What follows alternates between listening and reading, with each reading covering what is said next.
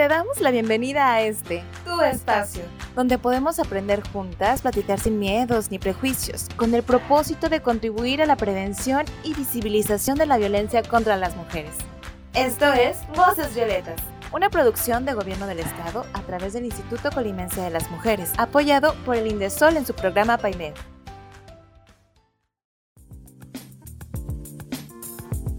Hola, bienvenidas a Voces Violetas, un espacio para ti, un espacio para todas. Esta es una producción del Gobierno del Estado a través del Instituto Colimense de las Mujeres, apoyado por el Indesol en su programa PAIMEF. ¿Qué tal? Yo soy Cire y el día de hoy vamos a hablar sobre la violencia digital y vamos a hablar sobre también las modalidades que existen en esta misma. Pero primero para poder comenzar el programa quiero presentar a las personas que se encuentran hoy conmigo que son.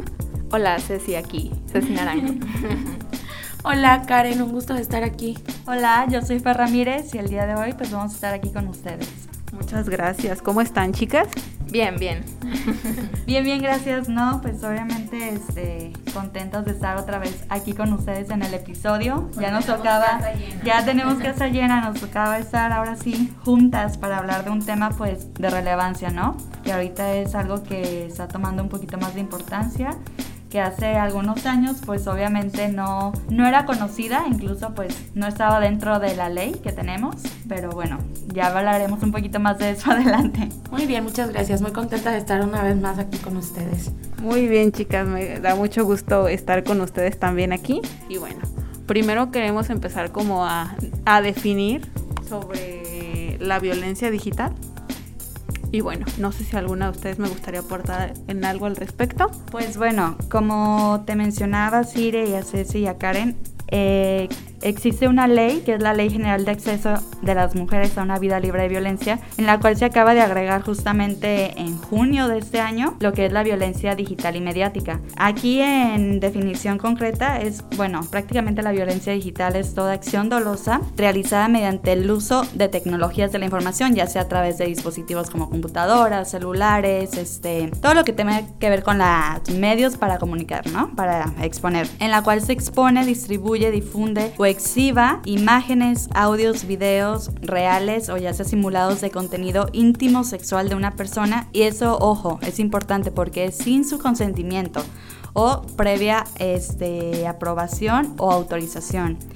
Y eso obviamente que le cause un daño psicológico, eh, emocional y en cualquier ámbito de su vida, ya sea su privada o en su imagen pública. Sí, pues eh, sobre todo por los tiempos en los que vivimos actualmente, pues siempre, o más bien estos últimos años, hemos utilizado más las redes sociales, los medios de comunicación masiva, o sea, y creo que está bien que debería haber sido desde un inicio, pero está bien que se empiece a dar como que la importancia de este tema y que se puedan regular como los mecanismos para poder actuar o cómo actuar en caso de pues violencia, ¿no? De recibir esta violencia digital. Sí, definitivamente, como comentan ustedes, es importante hablar de este tema. Creo que sobre todo ha sido eh, muy oportuna la integración de esta nueva violencia digital y mediática en la ley, porque pues actualmente estamos más expuestas y expuestos a vivir este tipo de violencia, ¿no? Entonces es eh, muy acertada esta decisión, eh, sobre todo porque hay más niñas, niños y adolescentes que utilizan redes sociales, ¿no?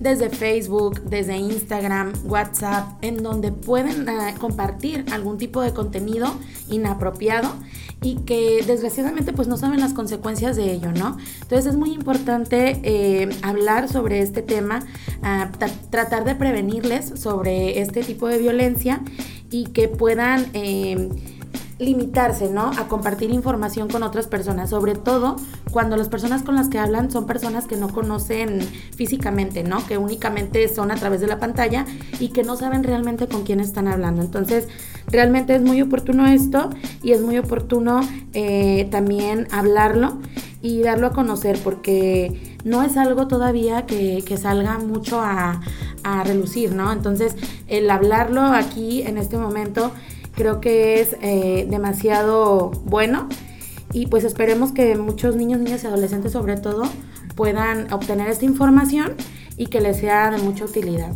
Sí, sobre todo, Karen, lo que dices, pues de que cada vez empezamos a relacionarnos con el Internet y con estas formas desde más pequeños. Yo, no, ya incluso como desde niños, de que 4 o 5 años ya saben manejar el celular o ya le piden a sus papás como que una tablet o algo así. Incluso pues ahora con la, esta modalidad remota de las escuelas de aprender mediante plataformas digitales, pues sí es un riesgo el que estamos expuestos en, sobre todo con niños, niñas y adolescentes, como decías, que tal vez no tienen esa madurez o esa capacidad de decisión o de distinguir cuando se están viendo amenazados o influenciados bajo una persona que no tiene como las mejores intenciones. Entonces, pues está muy bien que hablemos de este tema, lo pongamos sobre la mesa y sobre todo, pues cómo podemos combatirla, ¿no? Esta violencia. Ahora traigo aquí otra pregunta que está un poco relacionada con la que comentaba Ceci. ¿El Internet es un espacio neutro donde puede haber personas buenas o malas o qué opinan ustedes? Pues yo creo que el Internet obviamente es una herramienta de mucha utilidad porque nos ha, como han dicho, ¿no? Las redes sociales nos han podido comunicar con personas que tal vez teníamos mucho tiempo sin poder verlas o que no hemos visto o que nos las tenemos cerca, que están lejos, ¿no? Es, entonces, yo creo que son buenas las redes sociales, el Internet es una herramienta que evidentemente nos aporta muchos beneficios, pero que también si no lo sabemos usar de forma consciente nos puede aportar grandes daños ya sea psicológicos y incluso a nuestra persona, familia.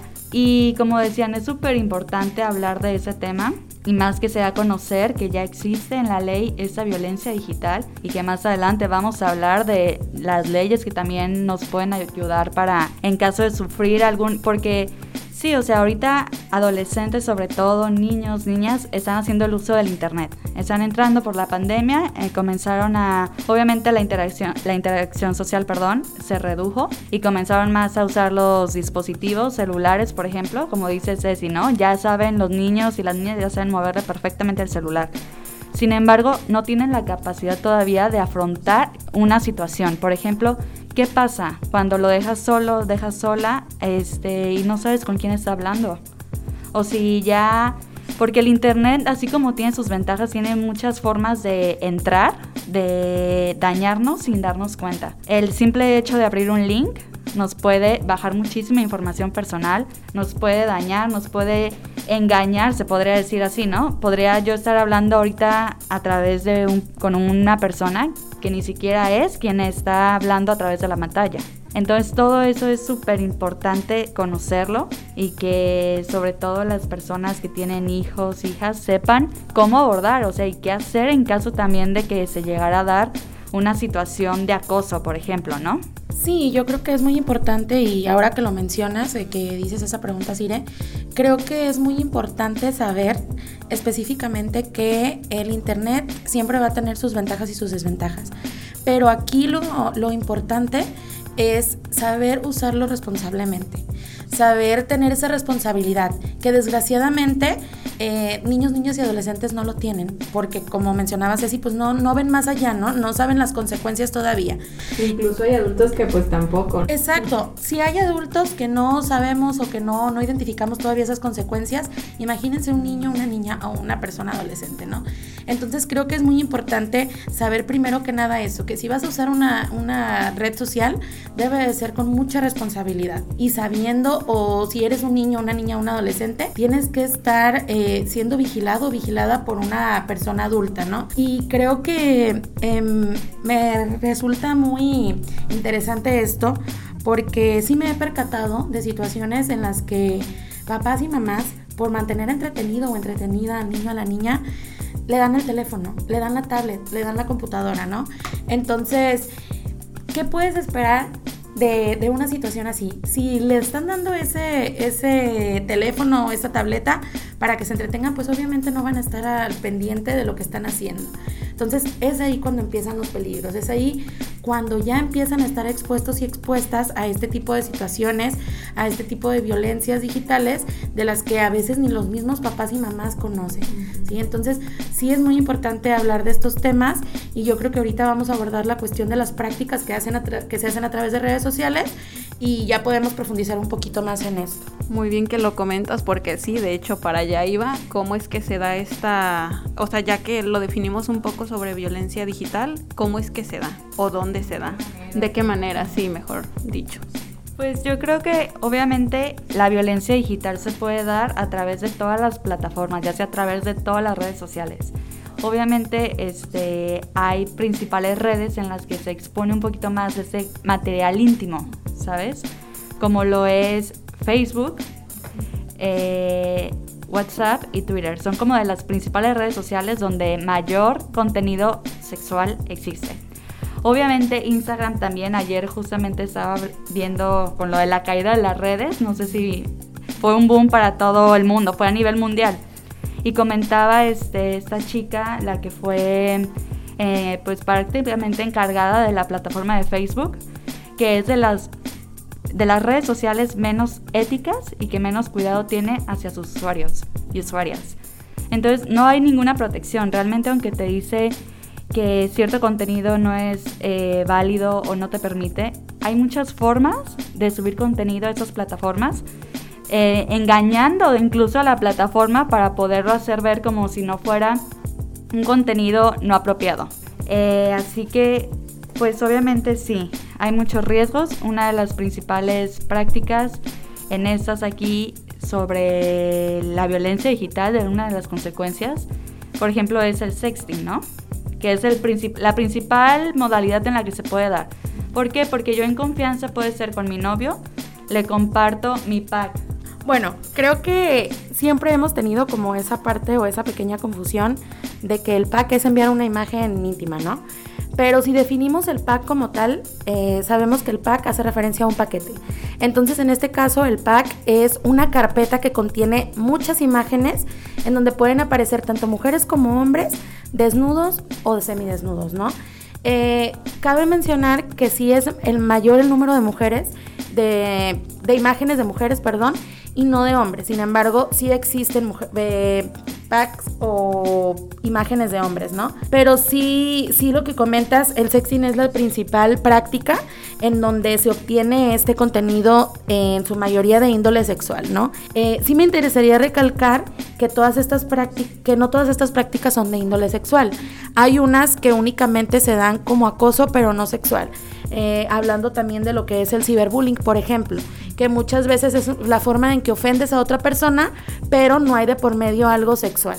¿Sí? Sin embargo, sí, lo que comenta Fer es eh, la principal, por decirlo así, es el sexting, que es donde compartimos tanto imágenes como videos, en donde podemos aparecer a lo mejor semidesnudas o desnudas completamente y que esas imágenes, como lo mencionabas, Fer, eh, se comparten en confianza con mi novio, con mi esposo o a lo mejor con un amigo al que yo le tengo bastante confianza con la idea errónea muchas veces de que hasta ahí va a quedar ese, ese contenido. Sin embargo, puede ser que una vez que termina la relación, pues terminen mal, terminen enojados, enojadas y pues por venganza a, empiezan a compartir ese tipo de contenido. Y es ahí donde empieza a generarse esa violencia digital o mediática, ¿no? Entonces, no sé, Fer, si quieres agregar algo respecto a eso. Sí, nada más respecto a eso. Obviamente, como Karen lo mencionaba, ¿no? Lo haces tú en confianza. Lo haces porque confías en la persona y crees que eso nada más va a quedar ahí entre tú y la persona que le compartes. Sin embargo, eh, obviamente uno nunca sabe, nunca termina de conocer a las personas no sabemos este, a quién confiamos, nuestro, ahora sí que cosas tan íntimas como es nuestro cuerpo. Entonces se podría decir que una de las prácticas más seguras sería no hacerlo, ¿verdad? Que sería como que decimos, bueno, para no exponernos a esa situación, para no sufrir violencia digital, no lo hacemos y ya. Pero pues tenemos, somos personas libres, que podemos hacerlo y si lo queremos hacer también es importante saber que hay formas seguras de hacerlo, de hacer esa práctica. Por ejemplo, ajá. Una manifestación de como el erotismo, la sexualidad, la relación en pareja, o sea, no es como que no lo hagas. Obviamente hay maneras seguras de hacerlo, pero pues también hay que ser muy conscientes de qué puede pasar, ¿no? Así es, entonces yo creo que hay muchas formas de hacer esa práctica de forma segura, sin que nos afecte o dañe este, nuestra imagen, porque obviamente el daño no es solo a nuestra imagen, sino también hay muchas consecuencias psicológicas sobre todo. Eh, por ejemplo, una de las mayores razones también del suicidio en esa parte de lo que es la digital es por eso, porque se comparte la imagen de una persona en una situación íntima. Entonces las herramientas de esa persona al momento de que ella sabe que ya se compartieron, que miles de personas ya la vieron desnuda, desnudo, obviamente trae unas secuelas psicológicas muy grandes. Y mucha gente ha llegado inclusive a intentos de suicidio por, esta, por este tipo de violencia digital que ha sufrido.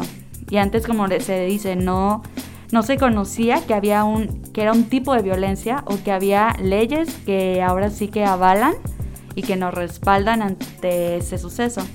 Entonces, bueno, volviendo a la forma segura de realizarlo, pues simplemente es este, tratar de no mostrar nuestro rostro, eh, cosas visibles, ya sean tatuajes. Si yo tengo un tatuaje, por ejemplo, en el brazo, tratar de que no sea visible porque cosas que me puedan identificar, ya sean pulseras, anillos, collares, aretes, perforaciones, eh, todo eso que nos pueda identificar y que nos haga ser reconocidos, inclusive la ropa.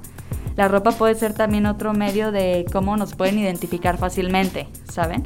Entonces yo creo que obviamente no vamos a prohibir, no vamos a decir déjenlo de hacer, porque sí, es una, como dice Ceci, ¿no? Es una de las prácticas eróticas en la pareja, por ejemplo, pero sí lo podemos hacer de manera segura, protegiendo nuestra imagen y nuestra intimidad. De manera segura y responsable sobre todo, ¿no? y bueno, creo que para empezar como a cerrar un poco el tema, no sé si gustarían agregar un poco más, porque nos gustaría tratar en otro tema ya de las cosas que podemos hacer en caso de sufrir o ser víctima de, ser expuestos en esta situación. A mí sí me gustaría agregar algo en cuestión del pack, que creo que lo dije muy rápidamente. Sí son, como les mencionaba, carpetas que contienen ese tipo de imágenes de mujeres y hombres, pueden ser semidesnudos o desnudos, eh, pero este, una de las características del pack que hemos visto y creo que hemos eh, conocido situaciones en donde han hecho incluso grupos por WhatsApp o por Facebook en donde se comparten ese tipo de carpetas, ¿no? Pero eh, investigando un poquito, sí nos hemos enterado de que al momento de que comparten este pack, este tipo de carpetas, les piden que una vez que reciben esa carpeta, lo que tienen que hacer es agregar más imágenes que tengan en, su propiedad, ¿no? Que hayan eh, obtenido de una relación o que hayan descargado de internet o que, que tengan en, en su poder, ¿no? Entonces se les pide que agreguen esas imágenes a la carpeta para hacerla aún más grande. Entonces esa persona la empieza a compartir ya con más imágenes, ¿no? Entonces se va haciendo como una red de, esta carpeta, de esta de compartida de carpetas que va creciendo. En vez de detenerse, va en aumento y va en aumento y va en aumento. Y se ven más en riesgo eh, muchas mujeres, ¿no? Más en riesgo de vivir este, esta violencia digital. Entonces sí es muy importante también saber que al momento de que nosotras, nosotros compartimos estas imágenes, así no agreguemos imágenes a la carpeta, pues ya estamos siendo parte de ese delito, ¿no? Entonces sí es muy importante tenerlo claro y, e incluso también el poseer esas imágenes, pues ya estamos siendo parte del delito. Entonces no hay que tener la idea errónea de que nada más si las compartimos y ay no, por verlas no, no me pasa nada o por tenerlas en mi teléfono no me pasa nada. Entonces, sí hay que tenerlo muy en claro y tratar de no formar parte de esto, ¿no? En lugar de seguir, pues detenerlo y si tenemos o nos enteramos de una situación así, pues ahora sí que denunciarlo, ¿no? Y no quedarnos calladas o callados. Excelente forma de cerrar, Karen. ¿Algo más que gustes aportarnos, Fer? Pues yo creo que prácticamente Karen ya lo dijo todo para cerrar este episodio. Ya cerró con broche de oro al mencionar que sí, es delito, es algo que no se sabía antes o que muchas veces en el Ministerio Público no actuaban.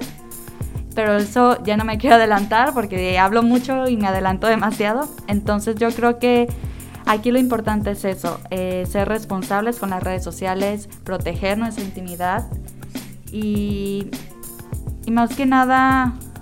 Perdón, espera, Karen. Ah, perdón, para el stop. No, no te preocupes. Puedes. Estoy bien, lo bien por Se me fue el hilo.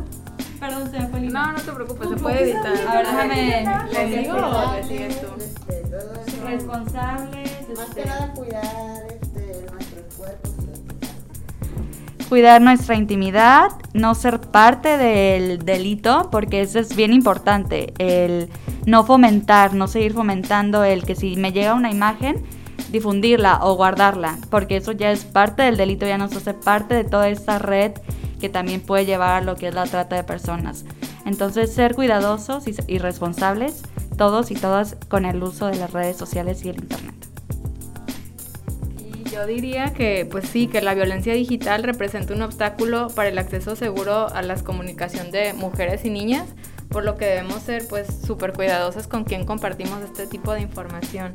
Ser conscientes de que pues a un clic de distancia podemos ponernos en peligro bien rápido. Entonces pues sí, ser conscientes, ser responsables. Eh, como dice Karen, cuando algo pues esté mal, denunciarlo, no quedarnos calladas porque pues sí, hay que ser mejor parte de la solución que seguir creciendo el problema. Excelente, chicas. Pues muchas gracias por acompañarme otra vez, pero ya es momento de despedirnos por el día de hoy. Y pues muchas gracias también a las personas que nos sintonizaron desde su casa, coche, oficina o espacio en el que se encuentran. Voces Violetas es un programa del Instituto Colimense de las Mujeres, impulsado por Gobierno del Estado de Colima. Gracias, chicas, nuevamente por acompañarme otra vez en un podcast. Gracias. gracias Nos vemos luego. Bye bye. Bye.